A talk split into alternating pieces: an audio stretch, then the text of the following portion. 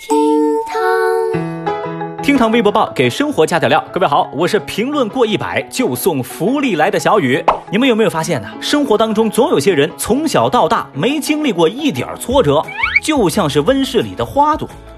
对这种人呢，小雨只想说，我真的很羡慕你们呢。那今日份福利版厅堂微博报开始发车喽！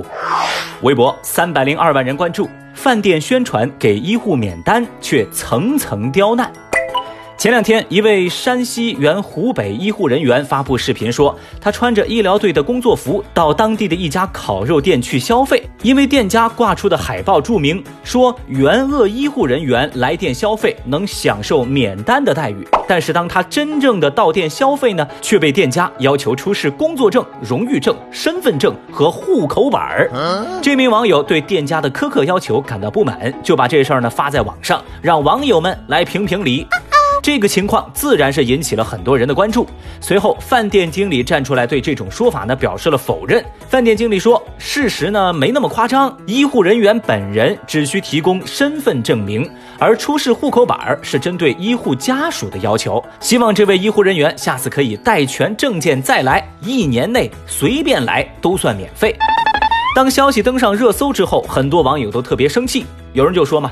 正常人谁出门吃饭还带个户口本啊？玩不起你就不要玩，别刁难人家呀！哼！也有网友表示，事前一套，事后一套，这要不得啊！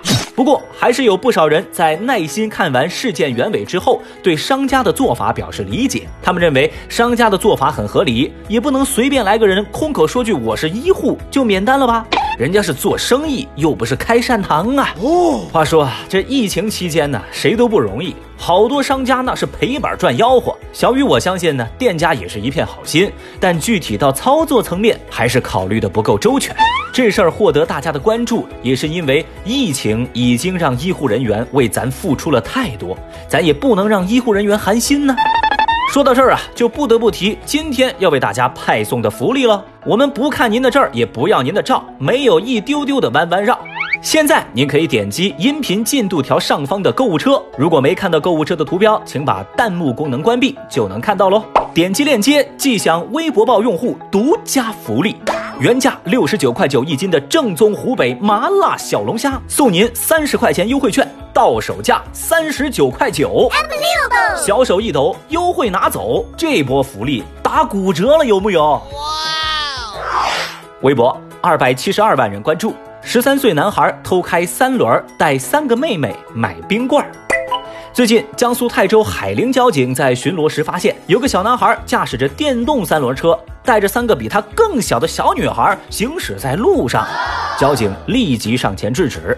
经过了解才知道啊，这小男孩今年十三岁，在后座的这三个女孩是他亲戚家的孩子。男孩趁大人不注意，就偷偷的把家里的车给偷了出来。四个人准备坐着车去商店买冰棍，幸好是被交警及时发现。交警对几名孩子进行了批评教育，随后通知孩子家长把车辆跟人员都接了回去。胆大呀！这小朋友的大胆操作，把微博网友们惊出了一身的冷汗。有网友就表示，这也太危险了，家长一定要严格管教啊！还有人评论说，十三岁就会开车把妹啊，是在下输了呀！这孩子长大不愁找不到对象。说到这儿呢，小雨我脑子里都开始有了画面。你看，最开始啊，这小朋友的心情是这样的：骑上我心爱的小摩托，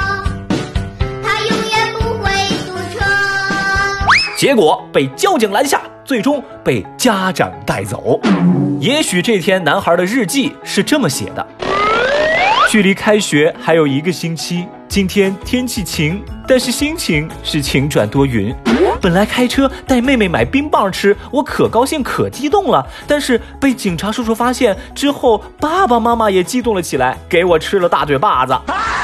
讲真的，小朋友好吃呢，再正常不过，但千万别只顾美味而不顾安危。当然，要想两者兼得，也不是没有办法。今天咱为大家派送的福利来自湖北的正宗麻辣小龙虾，开袋加热即可食用。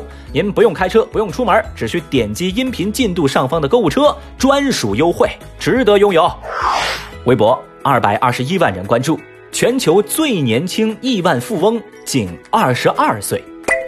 日前，福布斯发布了全球最年轻的十大亿万富豪的榜单，他们的总身价超过一百五十九亿美元，十人当中有三人是白手起家。哦，其中二十二岁的化妆品巨头凯利詹娜身价高达十亿美金，也是榜单当中最年轻的白手起家的亿万富豪。太厉害了！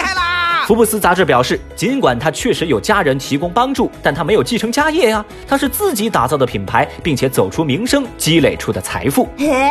这条新闻出来之后呢，直接上了热搜，成为全民热议的话题。微博上不少人化身柠檬精，那叫一个羡慕嫉妒恨呐。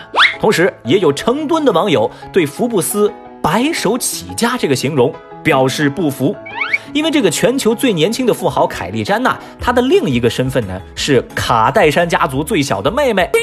卡戴珊家族，这个不用小雨来科普吧？纽约知名的名媛家族，在美国体育界、娱乐界享有很高的声望跟地位，被称之为美国娱乐界的肯尼迪家族啊。Amazing！其实讲到这儿，小雨我都酸了。您看，堂堂卡戴珊家族最小的妹妹，是谁给她的勇气白手起家呢？怕是卡戴珊家族都不答应吧？都二零二零了，咱还是别讲白手起家这种鬼故事了，行不行？好尴尬呀！退一万步讲，如果凯莉詹娜算是白手起家，那任正非只能算断手起家，甚至是残疾起家喽。K.O. 不过有一说一哈，哪怕人家不算严格意义上的白手起家，但论起个人能力、情商、智商，那是一点都不差。咱不能光在这儿巴拉巴拉吐槽人家、酸人家，重要的是总结前人的经验，向优秀的榜样看齐。那说到这儿，问题也就来了。正在听节目的您觉得，咱普通人跟富豪之间究竟差了些啥呢？节目下方评论区来说说您的看法喽。微博一百七十二万人关注，水滴筹员工与轻松筹员工发生冲突。前两天有网友爆料说，在河北医科大学第一医院内。因为争抢业务，水滴筹的员工跟轻松筹的员工发生了肢体冲突，警方已经介入了调查，而现场的视频也随之曝光。会吧？之后呢？这水滴筹方面就发布声明说，经过核实，是双方发生口角之后，轻松筹那边的员工用言语威胁，并且污蔑己方员工，导致冲突升级，并且水滴筹和轻松筹双方员工在线下呀，已经发生过好多次的肢体冲突，全怪轻松。筹还有谁？然后啊，这轻松筹方面也立马做出了动作。他们先是曝光了一份聊天记录，然后声称这是水滴筹方面多次对轻松筹的员工恐吓呀。挑衅呐？啊，主动激起矛盾呐？就这么地，一场口水仗大张旗鼓的在微博上开打，而众多吃瓜群众则在一旁七嘴八舌议论开来，有人力挺，有人拍砖，有人选边站队，有人互相揭短，搞得是有声有色。嗯，还有些看热闹不嫌事儿大的微博网友，取矛盾双方共有的一个“仇”字，就开始了新一轮造词儿接梗大赛。有人评论说啊，他们这叫仇人见面分外眼红吗？也有网友表示，这妥妥的反目成仇啊！来，我们看啊，两家社交筹款平台为了公益事业不惜大打出手。吼，这个剧情小雨我差点就信了。Oh no！我有理由怀疑哈，接下来的剧情会变成打赢的一方进了局子，但拿到了单子。而打输的一方进了医院，也用起了自家的筹款平台，结局就是皆大欢喜喽。哎，你他娘的还真是个天才！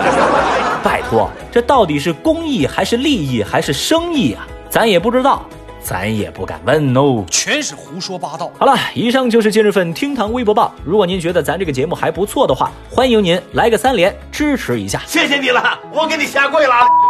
我不能想象。正所谓春眠不觉晓，我爱吃马小。啥也不说了，吃虾去喽。